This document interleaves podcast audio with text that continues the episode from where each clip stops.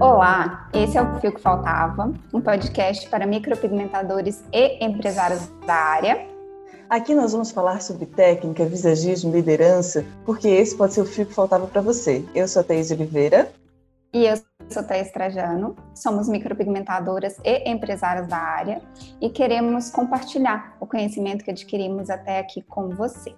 Hoje é um dia muito feliz, a gente está com uma convidada especial. Ela que é palestrante e ministra cursos na área da micropigmentação, colorimetria e pigmentologia. A gente está falando de Yasmin Cury, ela que é coautora do livro Micropigmentação. Conheça, aprenda e surpreenda-se. Yasmin, é com muito prazer que a gente te dá a palavra hoje no nosso podcast. Olá, pessoal. Estou muito feliz e quero já deixar minha gratidão aqui à Thaís e à Thaís pelo convite de estar aqui com vocês no Fio que Faltava. Vamos juntos achar e encontrar este fio que falta no seu conhecimento. Vamos lá. Ah, eu também estou muito feliz, muito honrada, muito obrigada por ter aceitado o nosso convite.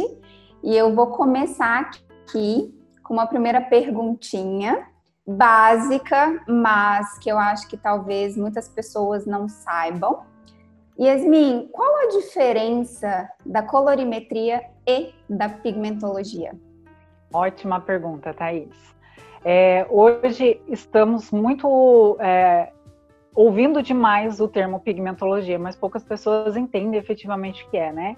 Então, a pigmentologia é o estudo do pigmento e a interação deste com o organismo humano. Então, se fala da química, da física, e por que, que nós precisamos tanto, enquanto micropigmentadores, conhecer dessas características? Porque é o que realmente a gente é, coloca no corpo da cliente, é o que ela leva e fica consigo por um bom tempo. Já a colorimetria é a mistura das cores, nas suas quantidades e proporções, e tudo isso tem um registro, um catálogo universal, para que a gente tenha a fidelidade das cores utilizadas na micropigmentação. Então essas são as, as diferenças né, mais distintas entre colorimetria e pigmentologia. E eu sempre digo que uma anda casadinha com a outra, porque nós precisamos conhecer da, do tom da colorimetria ideal para introduzir né, o pigmento na cliente. Sim, e eu queria até fazer um adendo aqui. A gente conheceu Yasmin justamente num curso de colorimetria e pigmentologia, né? Que ela Sim. ministrou junto com a Alison. Isso há quanto tempo atrás, hein, tá? Já Acho tem uns quatro anos, né? Quatro, cinco anos. Acho que talvez anos. mais. É, uns é. quatro anos. É, Yasmin, falando disso, eu queria saber é, de ti, né? Como que tu vê, qual que é a importância é, do micropigmentador saber é, realmente estudar e entender de pigmentologia e de colorimetria, qual que é a diferença de um profissional que, que estuda e de um profissional que realmente não se atenha a essa área? É evitar cores indesejadas em primeiro lugar, né, Thaís? Thaís? Porque hoje a colorimetria ela é necessária para que nós entendamos da pigmentologia. Então, quando você começa a conhecer e e ter essa, esse embasamento mais forte, você entrega para sua cliente algo personalizado, algo de qualidade. É, hoje no Brasil nós temos grandes marcas, marcas que vêm ganhando mercado, elas até dão direcionamento para os micropigmentadores, mas ao meu ver, e é o que eu sempre prego, e tanto que é algo bem forte na minha mentoria, que eu bato muito, para que as alunas entendam das misturas das cores porque entendendo das misturas das cores, elas vão criar tons específicos personalizados para cada cliente. Então é algo simples, desde que você tenha um bom embasamento. E eu sempre falo que a micropigmentação é uma área é, de ciências transitórias. Então nós estamos falando algo aqui hoje que amanhã ou daqui 3, 4, 5 anos mude é, e a gente precisa estar em estudos contínuos. Então, a colorimetria e a pigmentologia para o micropigmentador, ela é algo que é um divisor de águas. Quando você entende, você entrega algo é, com qualidade, né? com segurança, porque o profissional precisa estar também muito seguro naquilo que ele entrega para suas clientes. E quando o profissional não sabe, é um tiro no escuro. Ele faz, se der certo, ufa, deu certo. Se não der, meu Deus, o que eu faço agora? Né? Então, recorrentemente eu tenho é, pessoas que me mandam mensagem pedindo ajuda. Ai, atendi uma cliente e saiu isso, o que, que eu faço agora? Então, é, isso que também me levou a ficar mais forte os meus estudos na colorimetria e na pigmentologia e essa interação com o organismo, já que a gente tem que conhecer da base para os micropigmentadores para entregar essa qualidade e evitar cores indesejáveis. E Yasmin, até a questão da tecnologia de pigmento que a gente tem hoje é muito melhor do que a gente tinha talvez três anos atrás, ou seja, é muito recente. Principalmente uhum. os pigmentos nacionais, hoje a gente tem uma qualidade muito superior, né? Muito. A tecnologia no Brasil, ela avançou assim muito rapidamente, realmente, nesses três últimos anos. É, hoje nós temos é, né, títulos como pigmentos inteligentes, pigmentos micronizados, pigmentos nivelados, é, alto poder tintorial, enfim, todo pigmento ele tem uma alta cobertura, seja ele orgânico ou inorgânico. O que diferencia é como o organismo vai receber isso dentro do seu corpo, né? Então a gente sabe que os inorgânicos eles possuem uma durabilidade menor, mas eles também têm um alto poder de tintura. E já os orgânicos, eles têm uma durabilidade maior e uma muito mais alta cobertura do que o inorgânico, em virtude de que as suas químicas, né, é, do orgânico é muito compatível com o nosso corpo, né, visto que é, a química orgânica hoje é dita é, entre duas ligações de carbono, e o nosso corpo tem muito carbono, né, então por isso que ele é muito mais resistente, muito mais durável no organismo. Já o inorgânico não, geralmente são óxidos de ferro, e a sua durabilidade vai ser um pouco menor, porque o nosso organismo consegue é, degradar, quebrar, eliminar esse pigmento muito mais rapidamente. Lembrando que o pigmento ele não sai do nosso corpo por completo, né? É, ele vai ficar alojado nos linfonodos, enfim. Por completo, ele demora mais de 100 anos para sair. Isso, deixa eu já te fazer uma, uma pergunta, então. deixa eu já te fazer uma pergunta que é, a gente aqui já conhece a resposta, mas não custa reforçar.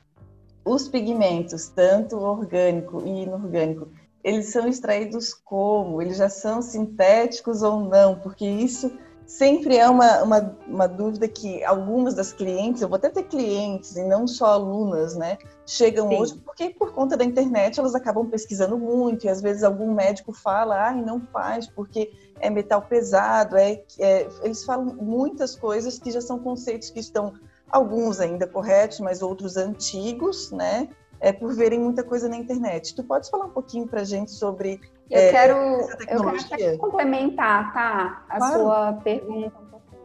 Hoje em dia a gente tem também a questão do pigmento híbrido, que a gente tem uma mistura de inorgânico com orgânico, e que eu acho que a maioria das marcas tem feito um pouco disso, né?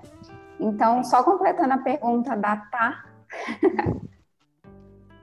Tá, ótimo, meninas. Então, o primeiro ponto que nós temos que levantar é que o profissional é, ele precisa ser seguro, né? Como eu já coloquei aqui, para entregar qualidade. E para ele ser seguro e entregar qualidade, ele precisa se utilizar de produtos registrados e de procedência. O que isso quer dizer? Hoje nós temos uma legislação no Brasil bem clara é, que determina o que é permitido né, na fabricação dos pigmentos e também na utilização por conta dos profissionais para entrega no seu cliente. É, a partir desse momento, a gente coloca os olhos para a lei. E na lei é muito claro, é, tem um percentual que é permitido ali de elementos químicos que podem haver na é, produção de um determinado pigmento. É, lembrando que esse pigmento ele passa por uma série de testes, né? É, entre eles de câncer, de biocompatibilidade, de alergias, entre tantos outros que agora de cabeça não lembro, até são termos mais técnicos que é, a lei mostra. É, mas o que, que, isso quer dizer? Quer dizer que nós podemos passar para a nossa cliente que os nossos pigmentos hoje são, é, eu não posso afirmar 100% sintéticos, é, mas a grande maioria sim. Por que, que eu não posso afirmar? Porque eu não estou dentro de uma indústria, eu não estou dentro das indústrias, né? Então não tem como afirmar essa afirmação, é, essa sentença que é 100% sintético. Mas a partir do momento que ele é sintético, é, ele já elimina grandes riscos de alergia e de contaminação por metais pesados, que é uma das dúvidas que recorrentemente deve aparecer não só para mim, mas como para vocês Sim. ou para você que está nos assistindo aqui também, que a cliente vem e fala, ai, mas tem chumbo, tem não sei o quê. Não, esses é, pode ter um resquício mínimo que é permitido pela lei, mas hoje, como a gente utiliza de sintético, é quase que é, risco mínimo, assim, tá? Então é muito difícil você ouvir falar de um caso que deu alergia por conta do pigmento, que pode acontecer alergia por conta de uso de outros produtos junto é, à pele aberta, né? Então isso pode causar sim. E aí, da onde que vem esses pigmentos? Isso é uma coisa que é bem interessante a gente é, mostrar aqui para vocês, que os pigmentos inorgânicos, eles partem da hematita, do óxido de ferro. Então, a partir disso, é, do óxido de ferro vermelho, ele tem um processo é, químico e físico, né? O que, que isso quer dizer? Ele passa por altas temperaturas, agitações moleculares que alteram sua estrutura química, fazendo com que o pigmento seja sintetizado e aí crie-se as cartelas de cores. Então, inorgânico, hoje nós temos o óxido de ferro amarelo, o óxido de ferro preto e o óxido de ferro vermelho, que é a partir dessa é, molécula, né, dessa cor que se origina as demais. Tá? É, outras cores também são originadas, como o branco, né, o dióxido de ferro, o óxido de cromo, e tudo isso parte então desses minerais que são sintetizados em laboratório para que nós possamos ter o pó sintético, né, para que daí sim seja sim. fabricada a tinta. Já os orgânicos, eles vêm de derivados do petróleo, isso não quer dizer que vão até a indústria petrolífera, mas eles partem então do carbon black, é, que é um, um, um, pigmento também que chama muito nossa atenção, é, em virtude de que ele é classificado como inorgânico, mas a sua origem é orgânica. E por que isso acontece? Por justamente passar por esses processos físicos e químicos, tá? Então, a partir da Carbon Black, cria-se uma gama de cores infinitas aí que nós temos no mundo dos pigmentos orgânicos. E respondendo à questão do híbrido, Muitos pigmentos hoje dependem do dióxido de titânio para se estabilizar a cor. Então, para que ela não se desmanche, falando em outras palavras. Nós sabemos que dentro do tubo da tinta do pigmento encontra-se uma mistura de cores, né? Que é parte aí da colorimetria. É, só que essa cor, para ela se manter estável, para que ela não se desmanche, que ela não se degrade já no tubo da tinta, coloca-se muitas vezes o dióxido de titânio. É, e também a questão, muitas vezes, de misturar outras cores orgânicas com inorgânicas é para se conquistar um tom desejado, é, o qual o fabricante julga se necessário para o procedimento da micropigmentação. Não sei se Yasmin, foi clara. Não, foi super clara. Agora, tu me, tu me lembrou de uma questão bem... Duas questões, mas a primeira... Sim. É, quando a gente fala de dióxido de titânio dentro da tinta, já é uma tinta preparada para isso, não é para a gente pegar um branco Sim. e misturar. É boa, tá? Ah, muito bem colocado. eu falo isso porque na hora que eu vou remover, eu tenho umas surpresas de branco em cima, né? Ou misturas de branco na tinta. Sim. Então, como é que a gente que trabalha é, a gente que trabalha com laser se depara com algumas situações um pouco uou! né? é, o que, que acontece com o dióxido de titânio é uma coisa que eu sempre bato na tecla, mas Infelizmente, a gente ainda vê profissionais falando para se utilizar o branco puro. É, antigamente, né, a gente aprendia nos cursos até fazer aquela linhazinha bem fininha rente ao pé Sim, da sobrancelha é. ali para dar aquela iluminada, exata, como um iluminador. Mas hoje a gente já sabe que esse procedimento ele deve ser evitado, se possível, ou ser usado com muita cautela, porque o dióxido de titânio ele tem uma biocompatibilidade, ou seja, uma afinidade muito grande com o nosso organismo. E aí eu trago esse exemplo que é bem fácil de se entender, é prótese de titânio, né? É a partir da molécula do dióxido de titânio feita. Então, quando você quebra uma perna, um pino de titânio é colocado ali, em virtude disso, porque o organismo ele não vai conseguir é, combater, ele aceita aquele, aquela química, né? Então, o dióxido de titânio pigmento também deve ser utilizado com muita cautela, em virtude disso, porque ele tem essa é, aceita, o organismo tem essa aceitação muito facilmente, tá? Até então ele não vai querer né? eliminar. Não somente ele puro, mas até mesmo em misturas. E misturas também, é o que eu sempre digo. Tem um vermelho e um branco, quero chegar num tom de rosa. Cuidado, porque o vermelho vai embora e o branco vai ficar nos lábios. Isso é um exemplo que eu dou, mas tem N outras possibilidades que as pessoas falam. Ah, eu vou clarear o pigmento com um branco. Usa o amarelo, um laranja, né? Tem outras possibilidades, mas tomem muito cuidado. Na minha opinião, e o que eu sempre indico para as minhas alunas, evitem o branco de se utilizar para misturas. Aliás, nem compra o branco. nem tem. É o que eu aconselho, não tem o branco. Isso. Agora, só uma, uma outra questãozinha que eu fiquei aqui hoje a gente está falando bastante de química, né? Tu, tu desse uma introdução bem forte de química. E eu vejo as tuas lives no Instagram e elas são muito didáticas. Como é que tu faz para traduzir tudo isso? Porque é um conhecimento muito rico. Como é que tu traduz tudo isso para iniciantes e até mesmo pessoas que são avançadas em técnica de desenho, mas não estão tão conhecedoras de química? Como é que tu tem, é, o que é que tu usa? Como é que tu, tu ilustra tudo isso para a pessoa, para os alunos? Então, Thaís, é, isso é ao longo da experiência que a gente vai ganhando, né? Eu sou professora. É, o meu primeiro emprego foi no Kumon como professora de matemática, porque eu já era formada, né? e aí Só fazendo um eu... adendo, para quem não conhece Kumon, é, é uma, tu pode explicar para gente, porque tu vai explicar até melhor do que o que é um Kumon. O Kumon é um método japonês em que você se forma em matemática, português e agora também tem inglês e também tem para japoneses, né, língua japonesa. É um método que através da repetição você começa a assimilar e aprender efetivamente. E é algo que eu digo assim que mudou a minha vida, porque eu tinha pavor de matemática. E a minha mãe falou: "Não, você vai para o Kumon", né? Então a gente tinha uma tia que tinha uma unidade e eu fui fazer o Kumon e em questão de um ano e meio eu me formei, são 20 e poucos estágios, 21 estágios, né, que a gente fala. É, me graduei e aí a minha tia falou: ah, vem trabalhar comigo para me ajudar nessas aulas. Então eu comecei a dar aula muito nova, eu tinha em torno de 14, 15 anos, que eu me lembre. E aí na graduação de biologia, eu fui bolsista CAPES, que é uma bolsa que o governo estende para algumas universidades e a gente faz prova. Eu fiquei em primeiro lugar do Paraná na época em biologia. É, então é tenho muito orgulho coisa, gente, dessa uma convidada dessa, não é, né? Não é? eu tenho muito orgulho dessa minha trajetória, assim, porque me abriu muitas possibilidades no campo da pesquisa. Então eu falo que a pesquisa é algo que vem comigo já de mais de 20 anos, né? Porque faculdade já tem um tempinho que a gente terminou, né, gente? E aí eu fiz quatro anos de faculdade e quatro anos de pesquisa. É, esse programa de pesquisa, nós tínhamos que receber alunos na faculdade e a gente fazia um ciclo em laboratórios de zoologia, botânica, anatomia humana e anatomia vegetal. Então, era um grupo de alunos que recebiam esses alunos e davam essas aulas.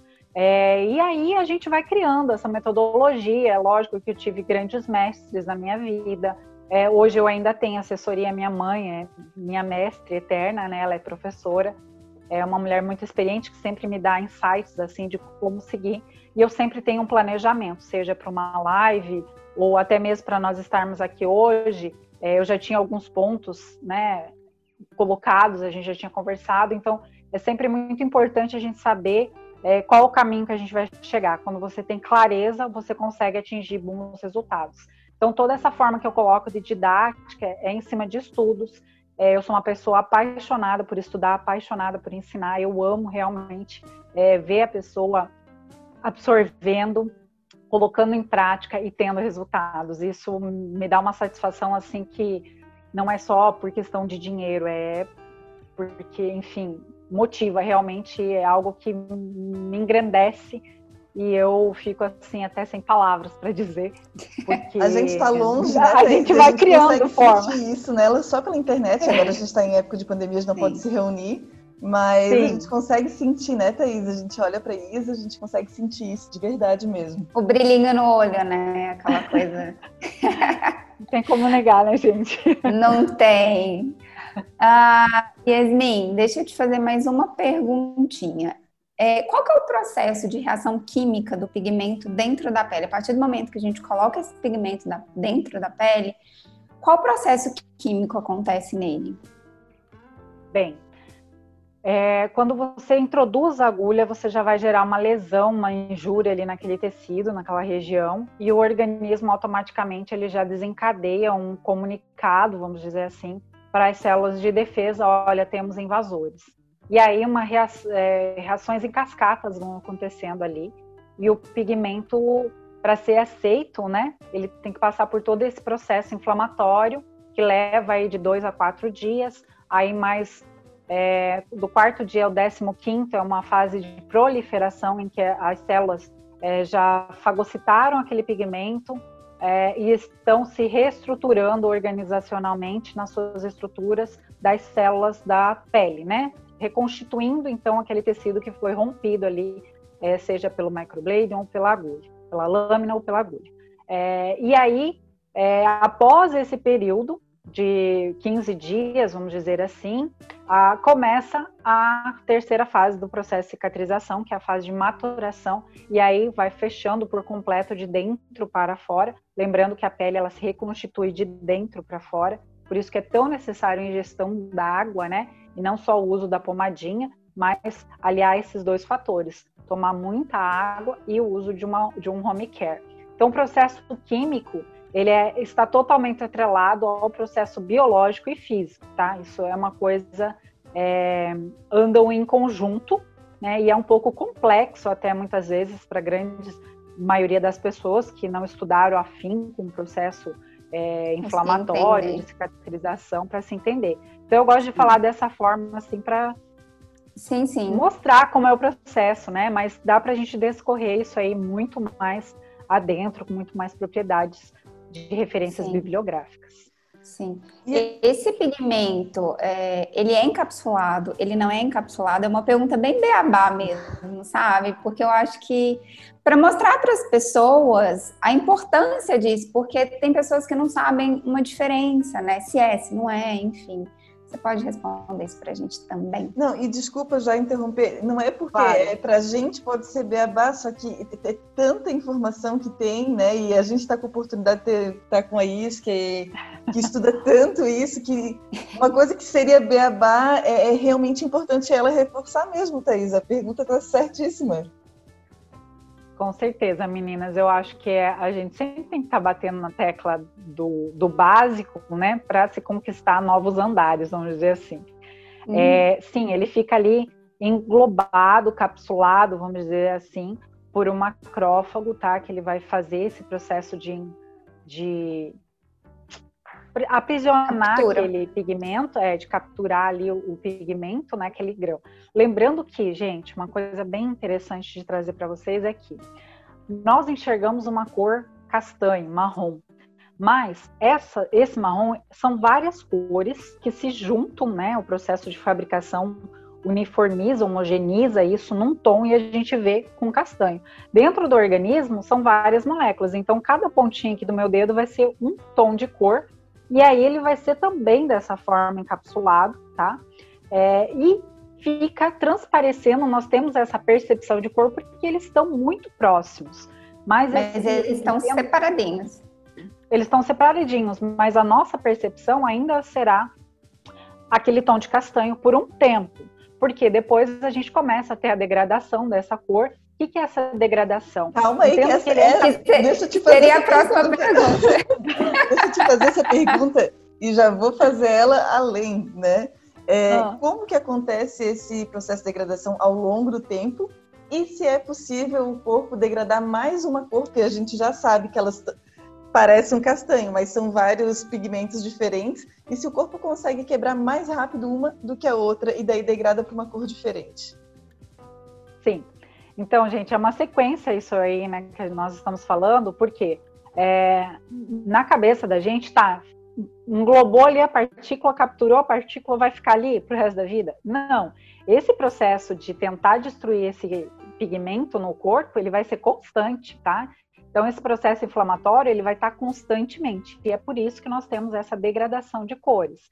E aí, nós já sabemos, através de estudos, que o amarelo, por ele ser formado de três mini partículas, né, de moléculas ali, por ele ser mais leve, ele é mais frágil, é a primeira cor que pode ser degradada. Por que, que eu estou falando pode? cada organismo apresenta uma química, apresenta um processo biológico e físico, então nós não temos também como afirmar 100%. Mas é, nos estudos de referência, nos dão que o amarelo é a primeira cor que pode ser quebrada. Automaticamente, outras cores também podem ser degradadas. Então, é, nós não temos a referência do castanho, quanto de preto, quanto de amarelo, quanto de vermelho nós temos ali para saber se aquela cor vai degradar para uma cor mais rápida, amarela ou vermelha e tal. Nós utilizamos um truquezinho que é põe uma gotinha desse pigmento e faz uma fumacinha para baixo para ver mais ou menos que tom próximo ele vai ficar na pele. E a partir daquele tom a gente tenha o entendimento, né, é, dessas misturas de cores, que tom vai se degradar primeiro. Como assim, Esmin? Você vai olhar, se tiver amarelos, por exemplo, se for um castanho escuro, a gente já sabe que no castanho escuro apresenta-se uma quantidade de preto muito maior, é, de vermelho e amarelo menor. Então a gente já sabe que essa sobrancelha tem grandes chances de se degradar para um cinza, né? Castanho claro vai se degradar mais por um tom é, avermelhado ou também um tom arroxeado, porque o que vai ficar é vermelho e preto. É, Mas, Yasmin, contexto... se mudar a, a, composição química dele, se ele for de família orgânica ou inorgânica, faz diferença essa degradação? Um pouco faz, Thaís. É. Porque assim, ó, a cor que sempre vai se prevalecer num orgânico será o preto e num inorgânico o vermelho. Por que disso? porque são as estruturas da onde se partiu, né? Da onde se é, começou a criar as outras cores. Lembrem-se, o orgânico, o carbon black, é, apesar da gente saber que ele é classificado o color index dele como inorgânico, ele tem todas as características do orgânico, né? Então a primeira química dele veio do orgânico, por isso que ele vai se apresentar é, cores orgânicas mais voltadas para o cinza. Já os inorgânicos vêm do óxido de ferro vermelho, por isso que geralmente vai se degradar mais para tons avermelhados. Então, essa questão da degradação, gente, é uma coisa ainda que para nós, é, nós não temos estudos assim é, em, em loco, né? Nós não temos, a, por questões de ética, e também tem toda uma legislação que não nos permite ainda pegar um pedaço da sobrancelha para a gente ver o que está acontecendo ali dentro daquele corpo, né? Arranca o pedaço e vamos ver, né?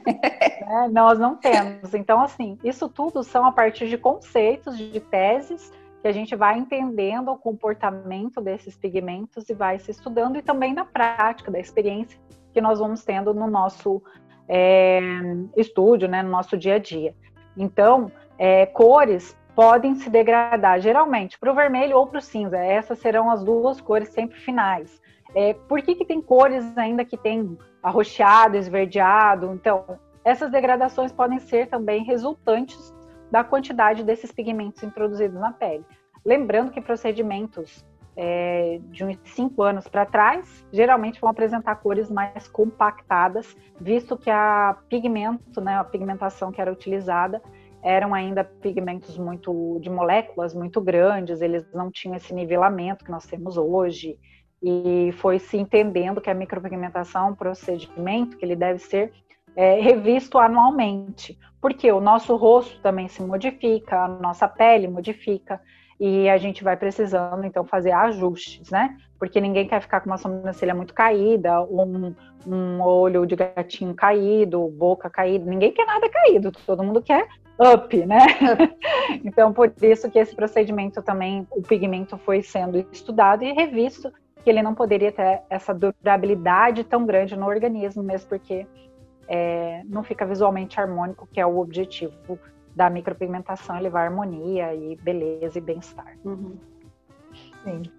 Uh, Yasmin, a gente está se assim, encaminhando para o fim. Eu queria saber se, se a Thaís tá com, ainda tem alguma pergunta que estava guardadinha. Não, mas eu acho que podemos ter um próximo encontro. Com certeza. Muitas dúvidas ainda existem, né? A gente sabe. E a gente acredita que também é, o pessoal vai mandar para a gente algumas outras dúvidas que surgem, né? A gente só claro. começou pela introdução da pigmentologia e da colorimetria, é, né? A gente nem se aprofundou em cor. Meu Deus, é Sim. muito rápido. Não, é muita coisa. E eu acho que também é, dá um gostinho para as pessoas estudarem um pouco mais sobre isso, né? E a Yasmin, ela dá curso sobre isso, eu acho bem importante a gente falar com uma pessoa que tem um conhecimento muito bacana para poder compartilhar com nós micropigmentadores sobre esse assunto também. É Obrigada, meninas.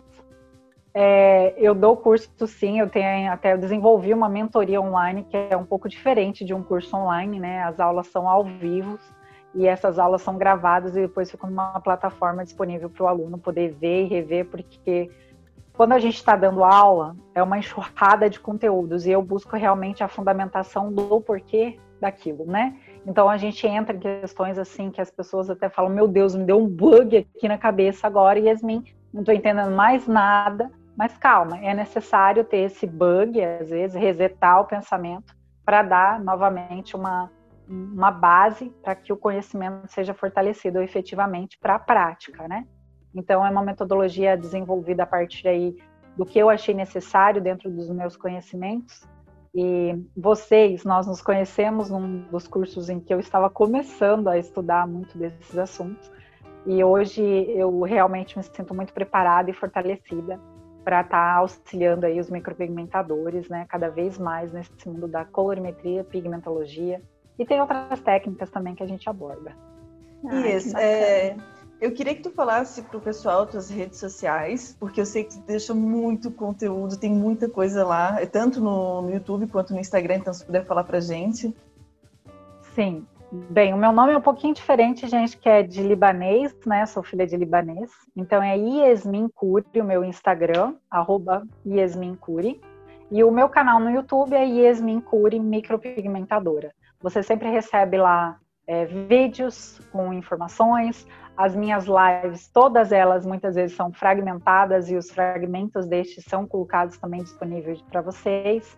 É, no Instagram, geralmente também ficam salvos, porque o meu intuito aqui é levar conhecimento sem olhar a quem, né? Então, o meu desejo é que o mundo da micropigmentação esteja fortalecido. Realmente, a gente precisa cobrar pelos cursos por uma questão de sobrevivência, porque se eu pudesse, eu ajudaria gratuitamente muitas pessoas. Então, sempre que eu posso, eu ajudo. E eu estou aqui para somar realmente no mundo de vocês e transbordar conhecimento.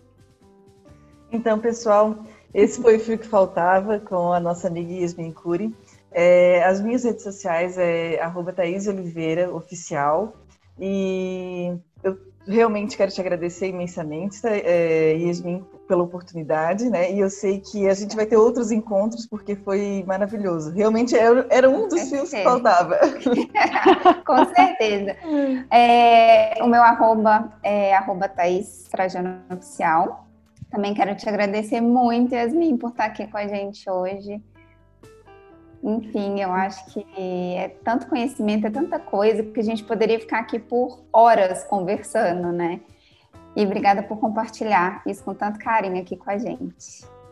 E Imagina, se você puder menina. deixar uma dicasinha, só para finalizar. Claro. Meninas, primeiras eu quero agradecer vocês do fundo do coração. É uma honra e um prazer gigante estar aqui com duas meninas que eu admiro muito. Eu tenho um carinho muito grande por vocês. E o que eu tenho para dizer para você, micropigmentador, é não se canse. Muitas vezes você vai pensar em desistir. É, por alguma dificuldade, mas olhe sempre para dentro de si, olhe para trás e veja tudo que você já passou e que você pode conquistar ainda mais. E conte comigo aí para ser fortalecido nesse mundo da micropigmentação. Ah, então tá. Então um beijo para todas e para todos beijo, que estão nos escutando. Até!